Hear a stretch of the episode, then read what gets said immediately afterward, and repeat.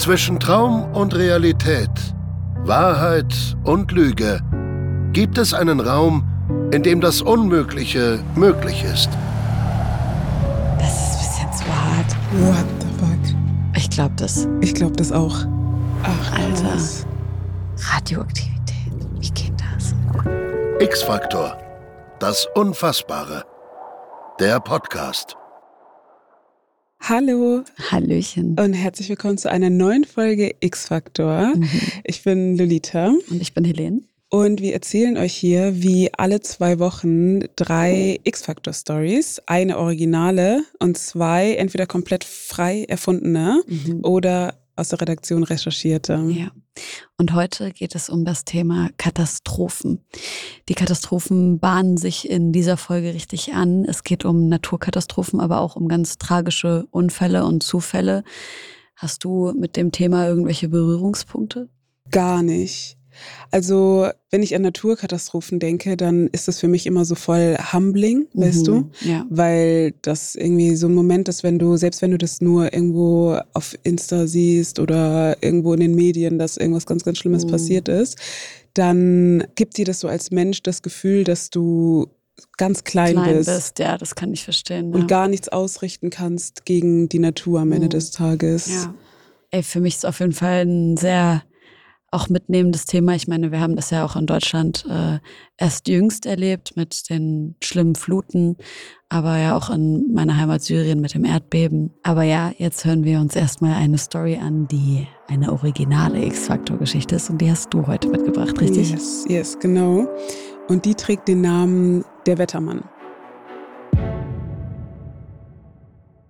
Brand Philly ist ein beliebter und hochbezahlter Wetterprophet aus Südkalifornien.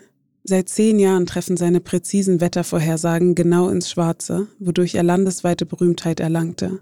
Brand liebt die Öffentlichkeit, das Rampenlicht und die Kameras. Doch es ist vor allem seine zurückhaltende und bescheidene Art, die seine Zuschauer so an ihm lieben oder glauben zu lieben. Denn hinter Brands makelloser öffentlicher Person verbirgt sich sein zweites, sein wirkliches Gesicht.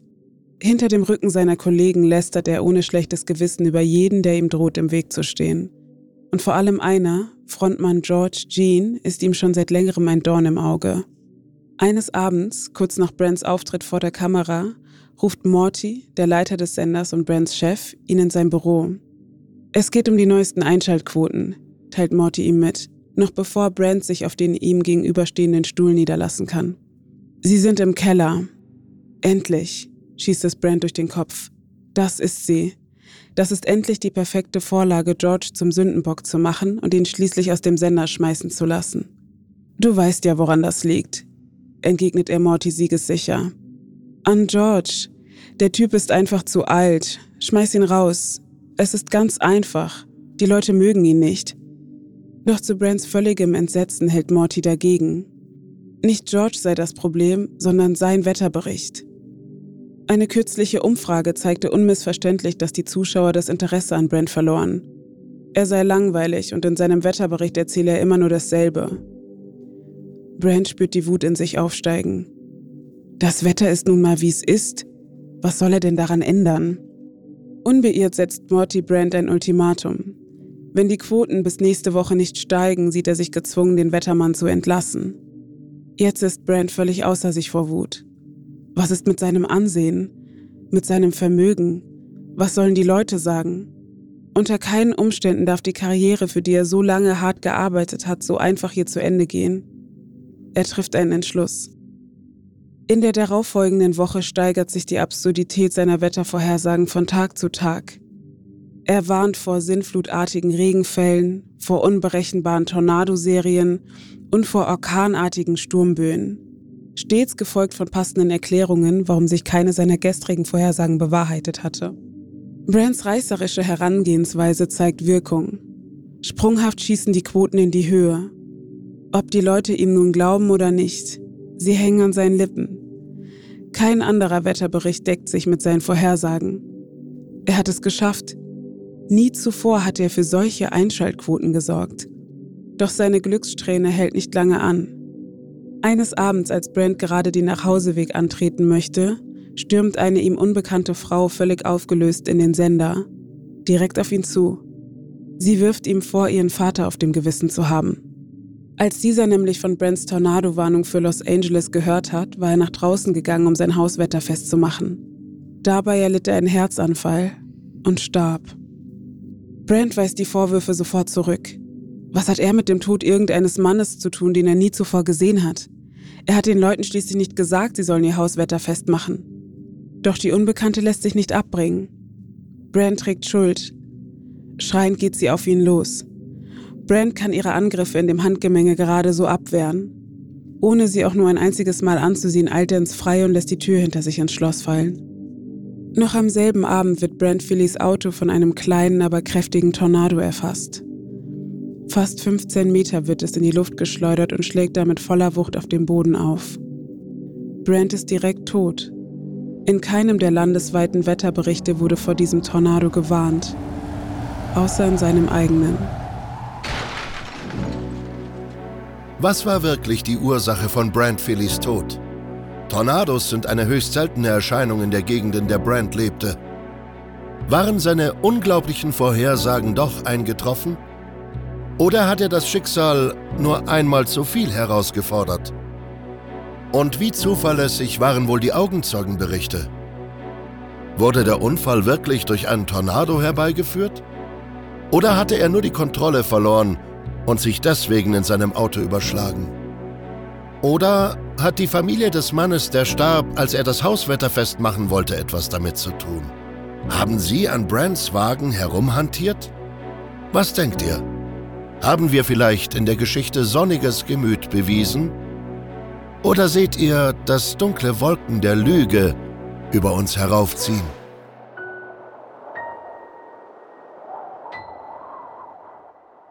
Uh.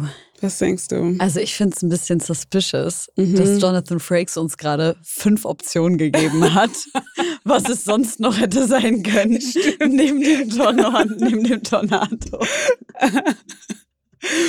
ah, ich, Ähm. ich weiß nicht, was denkst du denn? Ich glaube nicht, dass die Geschichte wahr ist. Mhm. Ich kann es mir schon irgendwie ein bisschen vorstellen. Nein, ich kann es mir gar nicht Ich vorstellen. finde auch. Weißt du, was ich gerade sagen wollte? Ich wollte gerade sagen, dass ich es mir ein bisschen vorstellen kann, weil es ja sein kann, dass die Frau, die dann Ja. ihren Vater rächen wollte, Mhm. irgendwas mit dem Unfall zu tun hat. Ja. Aber die Tatsache, dass dann einfach ein Wettermann so im Fernsehen steht und einfach irgendwas erzählt, das, ist genau der Punkt. Kann gar nicht sein. Ja, das ist ein bisschen weird. Ich meine, es wird ja in der Geschichte damit erklärt, dass der Sender so sagt, ja, ist okay, solange die Einschaltquoten stimmen. Mhm. Aber nein. Ich glaube, das geht nicht. In den USA ist doch rechtlich alles so hart. Jeder kann wegen jedem Scheiß verklagt werden. ja.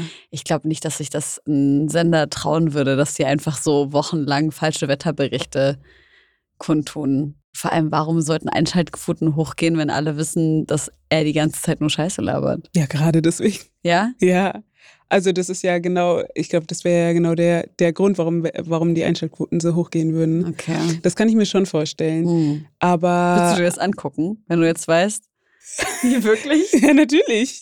Du weißt genau, morgen läuft, äh, keine Ahnung, irgendwo im Fernsehen Wetterbericht, der falsch läuft. Der Ja. falsch, ja, bist du so, Hä, ich würde, also, sitzt du mit Popcorn, du bist so, Lolita ist ready einfach Ja. für den falschen Wetterbericht. klar, weil ich würde es mir angucken und denke, hä, ich kann mir gar nicht vorstellen, dass du einfach so einen Scheiß erzählst. Ja, okay, verstehe ich. Ja, das ist einfach schon wieder so weird, dass es, okay, verstehe, Ja. was du meinst. Deswegen, das kann man sich schon vorstellen, aber ich kann mir nicht vorstellen, dass so ein Sender sowas durchgehen lässt Hm. und dann, also das ist der einzige Knackpunkt. Okay. Ich glaube, und das ist ja auch ein großer Part von der Geschichte, aber wäre das jetzt nicht so da, dann könnte ich mir tatsächlich vorstellen, dass die Geschichte wahr ist, weil alles andere ist so, okay, ja, kann sein, Ja, aber das irgendwie nicht. okay. Also sagen wir, die Geschichte ist nicht wahr. Ja. Okay.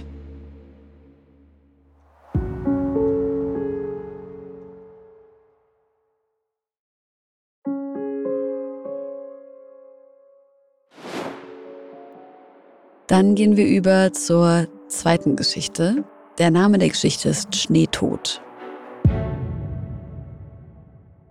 Es ist der 26. Januar 1959 und Juri liegt aufgeregt im Bett seines Mehrbettzimmers. Schlaflos wälzt er sich von einer Seite zur anderen. Er sollte bereits seit Stunden schlafen, vor ihm liegt ein langer Tag. Besser gesagt, zwei lange Wochen. Morgen würde er zusammen mit neun weiteren erfahrenen Skitourengängerinnen zu einer 16-tägigen Expedition aufbrechen. Ihr Ziel? Der Berg des Todes. Die meisten aus ihrer Gruppe sind am Tag zuvor angereist. In einer kleinen Siedlung am Fuß des Berges haben sie sich in einer Art Arbeiterunterkunft getroffen, von der aus sie morgen starten werden.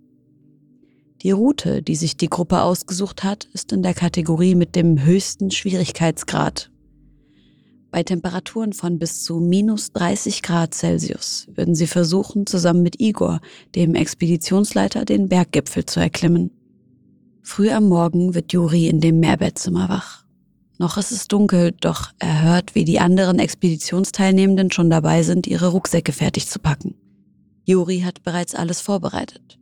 Er wälzt sich aus dem Bett und zieht sich wortlos seine Bergsteigermontur an. Dicke Baumwollunterwäsche, Skihosen darüber, Pullover, Mütze, Handschuhe. Juri ist startklar. Er fühlt sich etwas schlapp, schiebt es aber auf die kurze Nacht. Die anderen sind in bester Stimmung.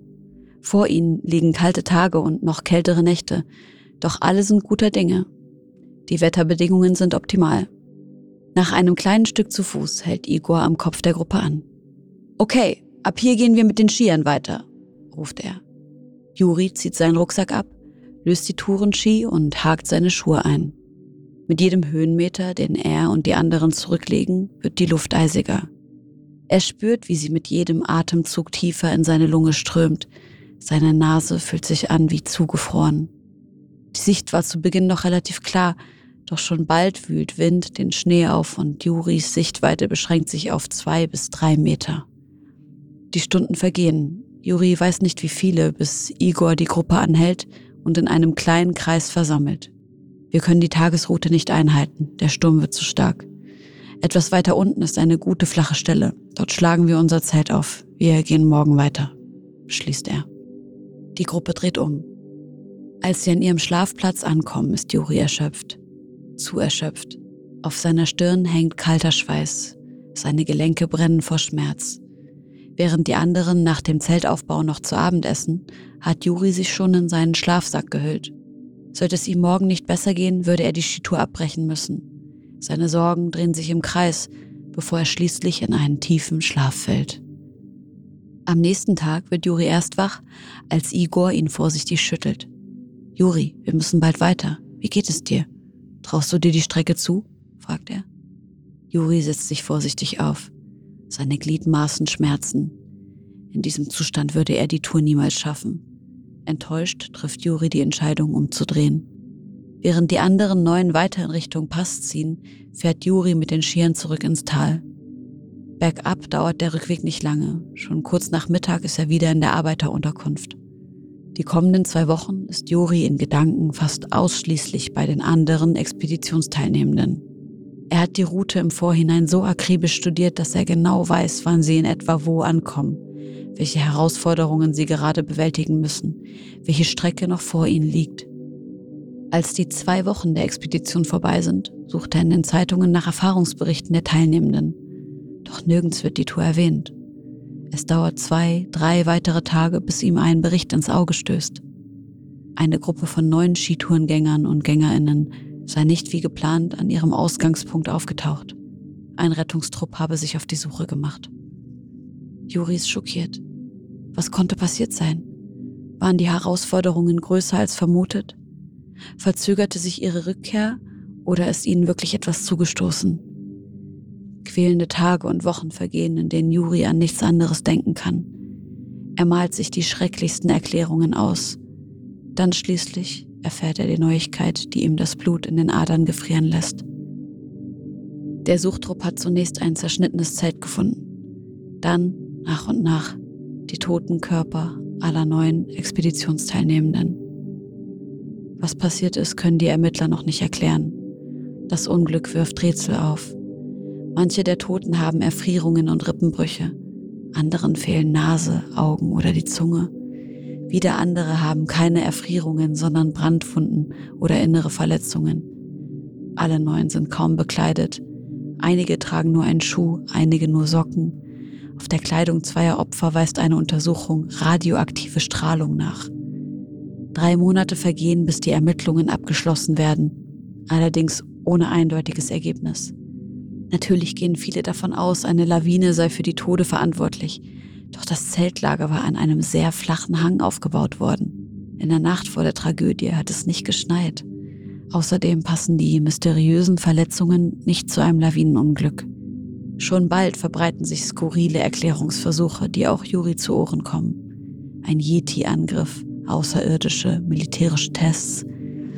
Ein weiterer Faktor heizt die Verschwörungstheorien an. Einer übermittelten Geschichte der Einheimischen zufolge verschwanden an jenem Berg vor über 200 Jahren neun Jäger spurlos. Deswegen meiden die Ortsansässigen den verwunschenen Berg, an dem die Tourengänger verunglückten und der übersetzt nichts anderes heißt als Berg des Todes.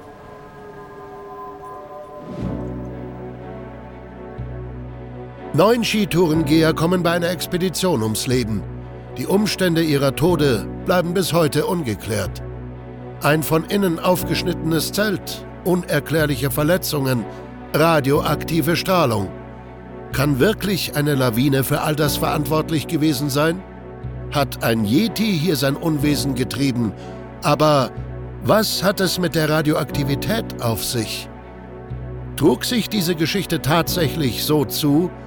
Oder handelt es sich nur um ein grausames Wintermärchen?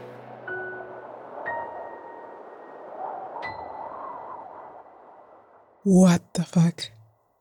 Niemals. Ich glaube das. Ich glaube das auch. Aber ich bin schockiert. Ich Deswegen sage ich niemals. Ich auch. Radioaktivität. Wie geht das? Ich glaube es irgendwie. Aber, also ich finde es schon eine krasse Geschichte. Warum, glaub, sag erstmal du, warum du glaubst, dass die Geschichte wahr ist. Gute Frage. Ich kann dir sagen, warum Ja, ich glaube, dass die okay, Geschichte ja. wahr ist. Ich glaube, dass sie wahr ist, weil ich mir nicht vor, ich gehe so ein bisschen strategisch auch vor. Okay. Und ich kann mir nicht vorstellen, dass du dir so eine Geschichte ausdenkst und dann Hm. einfach darauf kommst. Also ich glaube einfach, dass Verstehe. unsere Redaktion sich sowas nicht ausgedacht Doch, hat. das kann ich mir schon vorstellen. Es sind auf jeden Fall ein paar schlaue Leute dabei. Shoutout. Aber ich glaube, also ich weiß es nicht. Also das Einzige, was ich so ein bisschen weird finde, ist das mit der Radioaktivität. Mm. Aber ich meine, keine Ahnung, could be anything. Ja. Ich weiß nicht, ob, ob, keine Ahnung, was man vielleicht für Geräte dabei hat, die irgendwie vielleicht kaputt gegangen sind, wo, ich weiß ich kenne mich nicht so gut aus mit so einem Krams. Aber dieser ganze, also ich meine, es klingt halt nach einem brutalen Angriff, ne? Mm. Oder, weißt du, was auch sein kann, dass sie einfach wegen natürlicher Umstände gestorben sind und dann halt Tiere, die halt so zerhackt haben Oh. und so.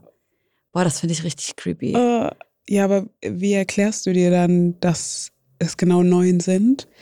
Und dann wird die Geschichte erzählt von neun Jägern, die Zufall. vor 200 Jahren da verschwunden sind und sowas. Das glaube ich Meinst ist du? Zufall, ja. Ich denke mal, das ist vielleicht auch was, was so ein bisschen ausgeschmückt sein könnte. Weird schon, dass Juri dann nicht mit ist und so und dass die Story so aus seiner. Das erinnert mich so ein bisschen an die Geschichte, die wir in unserer ersten Folge hatten, weißt du, wo Ja. die äh, Frau mit dem Flugzeug, Genau. oh, beziehungsweise auch die Story ähm, mit den KirchengängerInnen, die äh, Genau. dann nicht in die Kirche gegangen Und als sind. du, als du angefangen hast, die Geschichte zu erzählen, bin ich so davon ausgegangen, dass es darauf hinausläuft, okay, er geht nicht mit auf diese Expedition Ja. und dann hat er am Ende Glück und so. Voll. War ja dann am Ende auch so. Mhm. Aber ich hätte jetzt nicht damit gerechnet, dass die Leute, die da gefunden werden, Ja, in so einem Zustand das gefunden ist ganz werden. weird. Oh, weißt du, woran hab ich auch bei diesem radioaktiven Ding de denken musste? Ja. Ich dachte vielleicht, dass irgendwas in dem Schnee, weißt du, war irgendwas, Ah, irgendwas freigesetzt äh, wurde durch Ja. irgendwas. I don't know so. what, oder dass da irgendwas versteckt war oder Mhm. so. Ja, das kann sein, das kann ich mir überhaupt nicht erklären.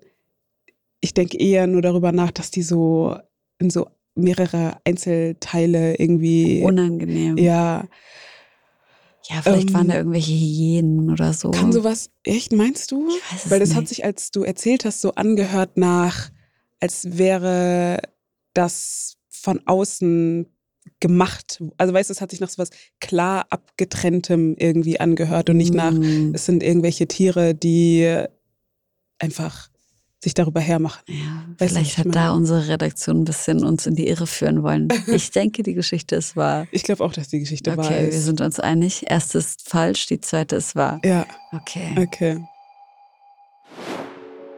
Dann kommen wir zur dritten Geschichte und die heißt Der Geist des Sees. Lana lebt mit ihrer Tochter in Nios, einem kleinen Dorf in Kamerun. Es ist ein malerischer Ort, umgeben von Bergen am Rande eines wunderschönen Kratersees. Ihre Hütte steht ganz in der Nähe dieses Sees. Durch eines der Fenster kann sie das ruhende Wasser beobachten. Der See ist umgeben von einer Weide, auf der mehrere Rinder stehen. Ihr Dorf lebt vor allem von der Viehzucht und dem Ackerbau. Eines Tages ist das Wasser nicht so ruhig wie sonst. Durch das Fenster beobachtet Lana, wie sich die Rinderbauern vor dem See versammeln und aufs Wasser hinausstarren. Was sehen Sie da draußen? Lana überkommt ein ungutes Gefühl. Etwas stimmt hier nicht, das kann sie spüren. Sie verlässt ihr Haus und stellt sich zu den anderen an den See. Was sie sieht, lässt ihr das Blut in den Adern gefrieren. Aus dem dunklen Wasser steigen große Blasen empor. Das Wasser blubbert, als wäre es heiße Lava. Die Bauern sehen sich das Spektakel ratlos an. So etwas haben sie noch nie gesehen. Plötzlich hört Lana hinter sich jemanden rufen. Als sie sich umdreht, entdeckt sie Khan, einen alten Freund der Familie. Er kommt auf die Gruppe zugerannt. Es ist der Fluch, ruft er aufgebracht. Natürlich kennt Lana die Geschichte um den Fluch. Jeder im Dorf kennt sie. Aber sie ist sich nicht sicher, ob sie daran glauben soll. Drei Jahre zuvor lag der Stammesführer im Sterben. Sein letzter Wunsch war die Opferung seines besten Rindes für den Geist des Sees. Doch seine Familie kam diesem Wunsch nicht nach. Sie hatten ohnehin schon zu wenig. Der Stammesführer sei darüber so aufgebracht gewesen, dass er einen Fluch aussprach, der Unheil über das Dorf bringen würde. Und nun sollen die Dorfbewohner und Bewohnerinnen die Verärgerung des Geistes des Sees direkt zu spüren bekommen. Als Kahn aufgebracht angerannt kommt, erwachen die Bauern wie aus einer Trance und erinnern sich plötzlich wieder an den Fluch. Die direkte Verbindung der Geschichte und des merkwürdigen Verhaltens des Sees ist ihnen nicht geheuer. Noch am selben Tag verlassen sie alle ohne weitere Worte das Dorf. Lana ist etwas unwohl bei der Sache, aber sie kann das Dorf, in dem ihre Familie über Generationen gelebt hat, nicht einfach so zurücklassen. Die anderen Dorfbewohner und Bewohnerinnen brauchen sie, und so bleibt sie. An einem Donnerstag setzen sich die merkwürdigen Ereignisse im Dorf fort. Lana kommt gerade nach Hause, als sie ein langes, lautes Grollen hört. Sie rennt nach draußen, um zu sehen, woher das Geräusch kommt. Eigentlich wusste sie schon vorher, dass es der See ist. Die Anwohnerinnen und Anwohner der umliegenden Häuser kommen ebenfalls aus ihren Hütten gerannt. Fassungslos steht die Gruppe am Rande des Wassers, als sie etwas Unglaubliches beobachten. Sie sehen eine enorme weiße Wolke und eine riesige Fontäne, die sich wie ein verärgerter Geist aus dem See erhebt. Doch das Ganze wird noch merkwürdiger, als die Rinder nacheinander umfallen. Nun fangen einige der Dorfbewohner zu schreien an. Doch Lana hat eine andere Sorge. Sie spürt, wie ihre Arme langsam taub werden. Ein Mann, der neben ihr steht, bricht plötzlich zusammen. Sie will sich bücken, um ihm zu helfen, doch ihr wird auf einmal ganz schwindelig. Das Atmen fällt ihr schwer. Ihre Tochter ist ihr erster Gedanke. Lana weiß nicht, was passiert, aber ihr ist klar, dass sie hier sofort weg müssen. Sie rennt zu ihrer Hütte und findet ihre Tochter bewusstlos im Bett vor. Sie will sie über ihre Schulter heben und fliehen, doch inzwischen kann sie ihre Arme gar nicht mehr spüren. Dann wird alles schwarz. Als Lana aufwacht, erfährt sie die schreckliche Wahrheit. Sie und ihre Tochter wurden rechtzeitig gerettet und aus dem Ort geschafft. Aber die unheilvolle Seewolke hat ihr ganzes Dorf vernichtet. Alle Rinder und 1700 Menschen starben an dem Tag, an dem sich eine Wolke mit einem Brummen über den See Nios erhob. Ob Fluch oder großes Unglück, der Geist des Sees bekam schlussendlich doch seine Rache. Ein blubbernder See, eine mysteriöse Wolke und Dorfbewohner, die der Reihe nach bewusstlos werden. Die merkwürdigen Ereignisse am See Nios vertreiben und vernichten ein ganzes Dorf. Warum mussten die Bewohner von Nios sterben? Liegt tatsächlich ein Fluch auf dem Dorf, der den bösen Geist des Sees geweckt hat? Oder gibt es eine wissenschaftliche Erklärung für die seltsamen Geschehnisse Hat sich diese außergewöhnliche Katastrophe wirklich zugetragen? Oder ist das alles nur Schall und Rauch?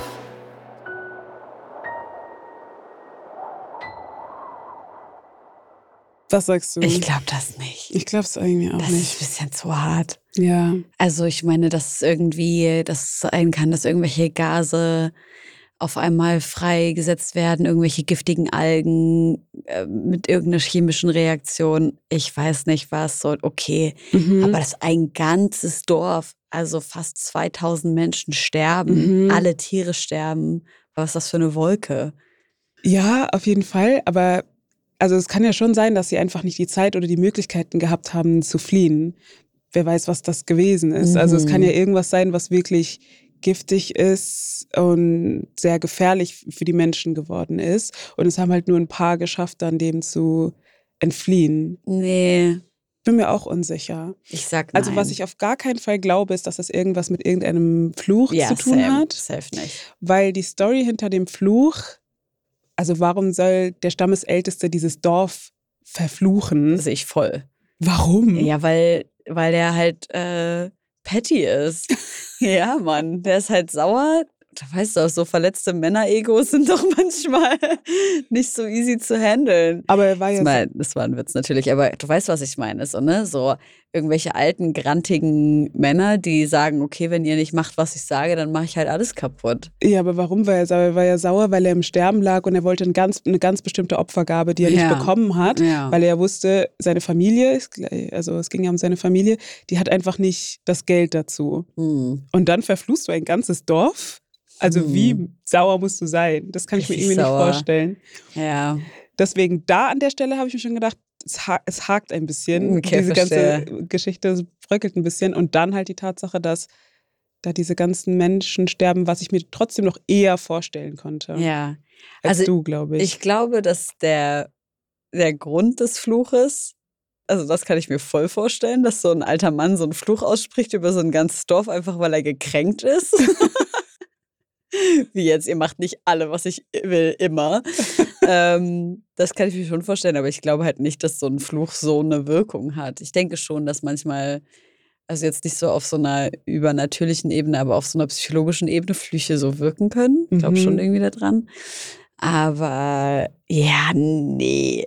Das Glaubst ist schon nicht? zu hart. Guck mal, was dann alles passiert ist und Wolke und so. Und nee, das glaube ich nicht. Da muss er schon ein kr- ein krasser Zauberer gewesen sein, dass das klappt. okay, dann sagen wir beide, dass die Geschichte nicht wahr ist. Mhm. Das heißt, insgesamt sagen wir, dass die erste Geschichte nicht stimmt, Ja, die zweite Geschichte stimmt korrekt. und die dritte Geschichte nicht stimmt. genau. Bevor wir zur Auflösung dieser Stories kommen, spielen wir erstmal ein kleines Spiel. Ah, ich liebe das. ja. Und dazu brauchen wir Alissa aus der Redaktion.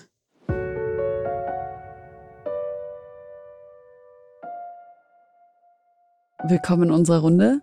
Ich freue mich auf unser Spiel. Willst du noch mal ganz kurz erklären, was wir jetzt machen? Ja, das mache ich gerne. Also ich gebe euch gleich ein Szenario und ihr dürft mit Ja oder Nein Fragen rausfinden, was passiert ist. Okay. Mhm. Und ich stoppe die Zeit und gebe euch auch zwischendurch mal den einen oder anderen Hinweis. Wie viel Zeit haben wir denn? Fünf Minuten insgesamt. Okay. okay. Und zwischendurch gibt's immer nach bestimmten Abschnitten einen Hinweis. George wartet zu lange, um seinen Vorgesetzten über einen Defekt zu informieren. Einige Stunden später sind acht Menschen tot. Was ist passiert? Gasleck. Nein. Es, George wusste, dass was passiert. Also er wusste über eine Gefahr Bescheid. Ja, Und diese acht Menschen sind auch genau wegen dem gestorben, das dann eingetreten ist. Ne? also das, was eingetreten ist, das hat er so nicht erwartet, aber Die Folge des Gerätes. das ist die Folge, genau. Ah, Okay. Er, arbeitet er in einer Fabrik Ja, und ja Artfabrik. eine Art Fabrik. Also es ist eher so ein, Hand, so ein Handwerksunternehmen. Nein, Sind, also alle acht Menschen sind ja an der gleichen Sache dann gestorben. Sind sie erstickt? nein, Sind sie gestürzt? nein, Hat es was mit einem Stromschlag oder Nein. sowas zu tun? Und es ist wichtig, was ist, also das Gerät ist wichtig, ne? Das, das Genau. was, was defekt Also ist. Fabrik ist vielleicht nicht ganz richtig, vielleicht ist es auch ein bisschen irreführend. Wenn ihr wollt, kann ich euch den Hinweis geben, was Mhm. es wirklich ist. Mach ich kurz mal auf Pause. Also, ähm, George arbeitet in einer Brauerei. Uh. Sind diese acht Menschen an etwas gestorben, was sie konsumiert haben? Nein. Guck mal, vorhin hat sie so komisch reagiert, als ich gefragt habe, ob die gestürzt sind. Mhm. Da war sie, hat sie so kurz noch mal so ein bisschen nachgedacht. Hat das irgendwas mit Fallen zu tun? Mm, nicht ganz. Hat es irgendwas mit, ähm, weil es ist ja eine Brauerei, da ist viel Flüssigkeit und so. Hat es Ja. irgendwas mit Oh. so einem, einer Überschwemmung oder Ja. sowas zu tun? Oder alle sind Geil. ausgerutscht, wäre auch lustig. Okay, es geht, dann sind die ertrunken. Nein. Ähm, eine Überschwemmung. Aber sind sie wirklich, sind sie ausgerutscht? Nein. Aber es ist zu einer Überschwemmung gekommen. Ja. Oder, oder zu Ja. einem irgendeinem Dings. Mhm. Und das hat, und die, zur Überschwemmung ist es ko- gekommen, weil irgendein Gerät defekt war. Ja. Ein Gerät, was irgendwie anzeigt, wie hoch der Füllstand von irgendwas Aber ist. warte mal, Stro du hast gesagt, Stromschlag war es nicht, richtig? Genau, das war's nicht. Okay, Flüssigkeit. Okay, was kann man, also, mein erst, ja, du wolltest gerade einen Ja, Hinweis geben? kurzen Hinweis. ähm, es sind nicht die Leute in der Brauerei gestorben. Ah, sind KonsumentInnen gestorben? Nein. Das hattest du schon. Sind Leute gestorben, die helfen wollten? Nein. Passanten, die einfach vor, davor standen. Ja. Weil der Druck, Fenster, Glas ist zersplittert und hat sie getroffen. getroffen. Nein. Sehr auf dem richtigen Weg. Okay, aber es ist auf jeden Fall Druck entstanden und irgendwas ist explodiert. Nein. Also, nee. Nicht explodiert. Leute, die die Brauerei besuchen wollten, die vor, die standen davor. Hm, das ist, glaube ich, egal. Also, die waren in der Nähe, sagen wir so. Hä? Die Flüssigkeit. Ist, geht's um Druck? Hat Druck, spielt Druck eine Rolle? Ja, schon auch. Flüssigkeit, Druck. Ist die Straße überflutet worden? Mhm. Ja. Haben die Autounfälle gebaut und sind aufgrund eines Autounfalls Nein. gestorben? Ist ein Zug entgleist? Nein. Ein Bus? Also es, hat, Mhm. es hat nicht mit einem Verkehrsunglück zu tun. Okay, ähm, PassantInnen. Aber diese Flut hat Wurden die erschlagen von irgendwas? Schaden. Ja. Okay, hat, ähm, hat die Flut dafür gesorgt, dass ein Baum umgefallen ist? Ein Baum nicht, nee. Ein Strommast umgefallen ist? Ein Mhm. Mast? Eine Mhm. Laterne? Nein. Ist irgendetwas umgefallen? Ja. Also die Menschen wurden erschlagen. Ja. Acht Menschen wurden erschlagen. Ja. Ah. Okay, wovon wurden sie erschlagen? Von einem Tank. Nee. Also von einem Fl- Dingstank.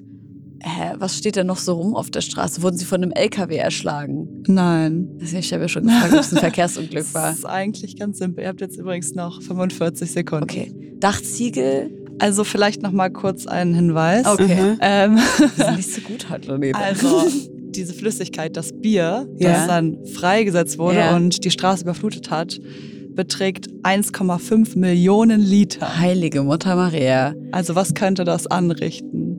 Die wurden erschlagen. Ja, aber die Frage ist ja, wovon sie erschlagen wurden. Das fragen wir uns doch gerade. Ja. Kein, was steht denn so rum? Also Strommast, Laternen, ähm, Häuser. Ja, Wurden die von einem Häuser, Haus? Häuser und Mauern. Also Boah, was? Mauern ich sind könnte es jetzt vielleicht äh, Ach, die Brauerei ist. einmal auflösen. Äh, ja. Ja. Ähm, weil die Zeit ist jetzt auch fast vorbei. Genau, und ihr seid eigentlich schon da. Okay. Also, ähm, genau, ich gehe die ganze Story einmal durch, weil das ist tatsächlich eine wahre Geschichte. Holy das ist mega moly. crazy. Ach krass. Aber, und zwar war George Leiter einer Bierbrauerei in London. Und am 17. Oktober 1814 hat er gemerkt, dass an einem der Bierfässer sich ein Ring ein bisschen gelockert hat. Aber dachte, ach, das ist nichts weiter. Und einige Stunden später ist dann das Gefäß geplatzt und hat weitere Gefäße dann beschädigt. Und dadurch sind alle Gefäße geplatzt und haben 1,5 Millionen Liter Bier auf die Straßen von London so freigesetzt. Und die haben halt Mauern und Häuser zum Einsturz gebracht und darunter Menschen begraben. Ach Alter. krass. Ist das eine Naturkatastrophe? Keine Naturkatastrophe, aber auf jeden Fall eine Katastrophe, Wie würde ich krass sagen. die ganze Stadt gestunken haben muss. Stell dir Crazy. vor. 1,5 Millionen Liter Mhm. Bier. Ich habe gar keine Vorstellung, wie viel das ist. Nein, ich auch nicht, Nein, aber sehr das ist viel. viel zu viel. Unfassbar. Danke, Alisa.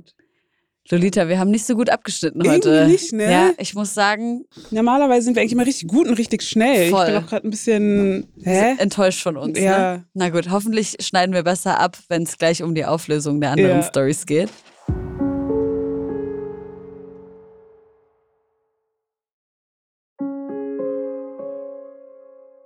Dann beginnen wir mit der ersten Geschichte. Die trug den Namen Der Wettermann und da ging es um Brand Philly, der bei einem Tornado, den nur er selbst vorhergesagt hat, letztendlich gestorben ist. Was ist mit dem Wettermann, der vielleicht seinen eigenen Tod herbeigeführt hat? Fand diese Geschichte statt? Nein, sie fand nicht statt.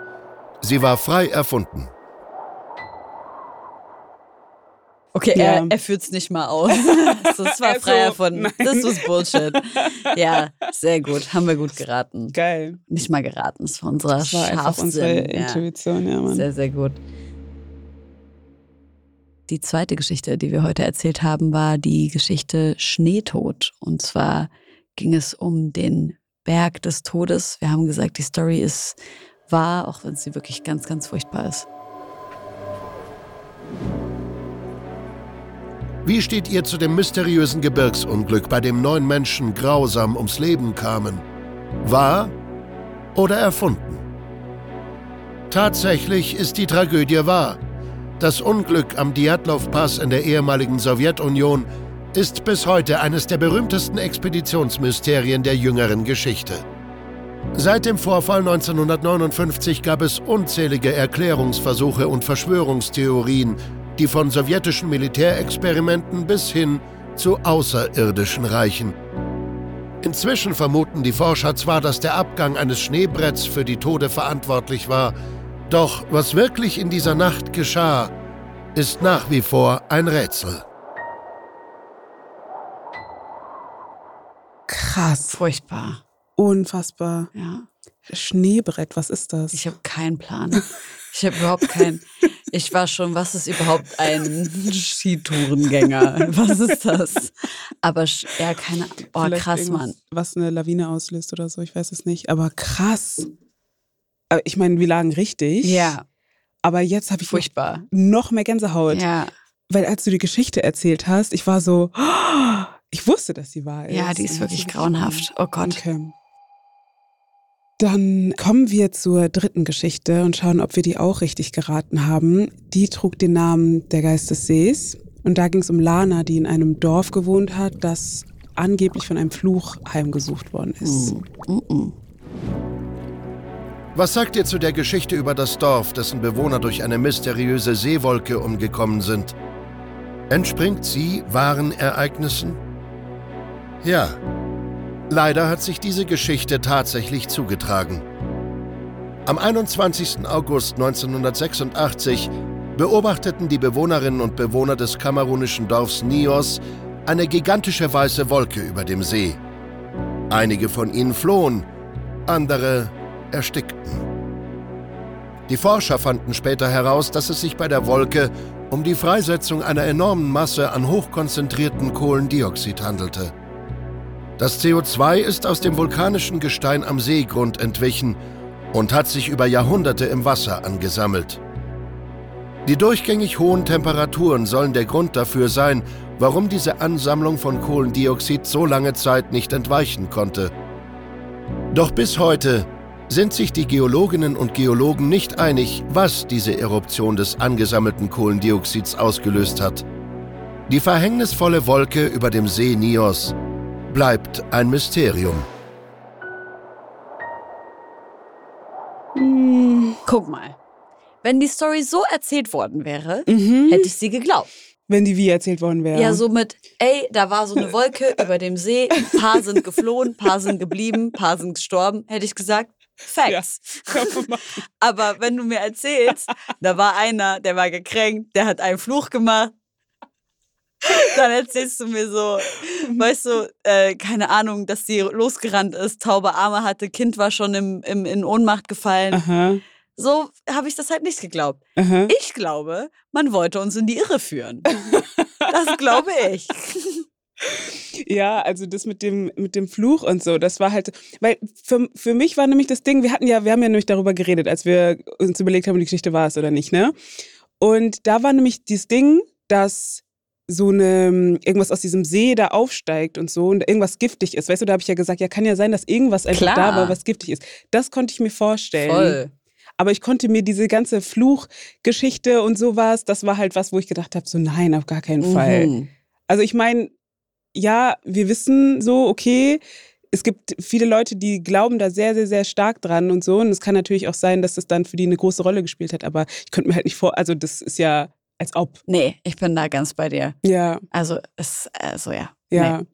Aber ja, gut, das ist wirklich passiert. Krass. Also, wenn das da, also Furchtbar. also ist halt einfach irgendwas. Aber ergibt halt auch Sinn, ne, mit äh, Erderwärmung und so, dass da halt ja bestimmte Gase freigesetzt werden. Aber dass die das gesehen haben, eine Wolke, man sieht doch kein CO2. Wenn es ganz dicht ist? Ich weiß es nicht. Ich habe keine Ahnung. Wir tun so, als wären wir so Chemiker beide. Ich so, also ich glaube schon. so, wenn's ganz, wenn die Dichte des CO2 Hä? Hast du noch nie gesehen? Okay, liebe, ja, liebe Community, hier ist doch bestimmt eine Chemikerin oder ein Chemiker oder eine Physikerin oder ein Stimmt. Physiker oder ein Biologe oder Biologin ja. oder whatever am Start. Slidet uns mal in die DMs und erklärt uns, ob man sehr dichtes CO2 sehen kann. Aber ich glaube nicht. Mann. Ja. Ich gehe doch immer, in jeder Story gehe ich doch immer, ist das eine Gasvergiftung gewesen? Frage ich doch immer. Und ich ja. meine, das sieht man ja auch nicht dann im, im Raum. Nee, ich glaube, das nicht mit der Wolke. Ja.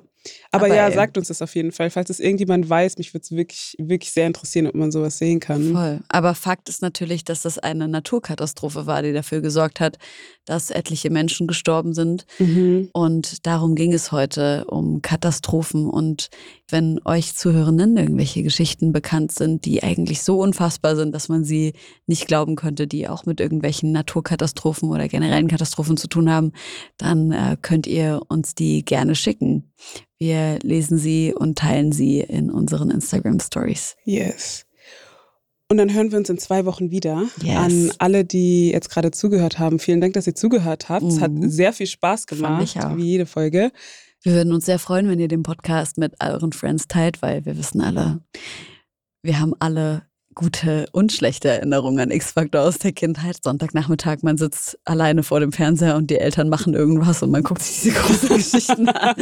Teilt das mit euren Friends. Äh, lasst uns Bewertungen da bei Spotify, bei Apple Podcasts. Und ey, bei Spotify könnt ihr unten drunter schreiben, wie viele von den Stories ihr richtig geraten habt. Ja. Es würde uns auf jeden Fall interessieren, ob ihr ein bisschen äh, besser seid, als wir es heute waren. Ja, wir haben auch zur letzten Folge so cute Nachrichten bekommen, wo Leute geschrieben haben, wie viele Stories sie richtig geraten Nachrichten ja, haben voll. und so. Da haben wir uns richtig drüber gefreut. Auf jeden Fall. Wir freuen uns voll über euer Feedback. Folgt X-Factor das Unfassbare, der Podcast auf Instagram. Da seht ihr unsere Gesichter und wie wir gegenseitig reagieren auf die Stories und auf die Auflösungen. Und wir freuen uns drauf, wenn ihr in zwei Wochen wieder einschaltet. Viel Spaß. Ja, bis dann. Tschüss.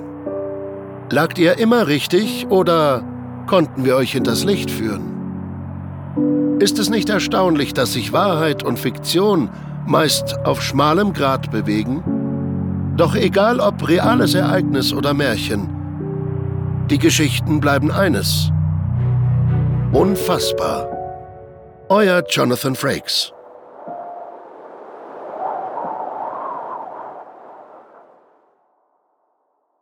Dieser Podcast wird produziert von Podstars bei OMR.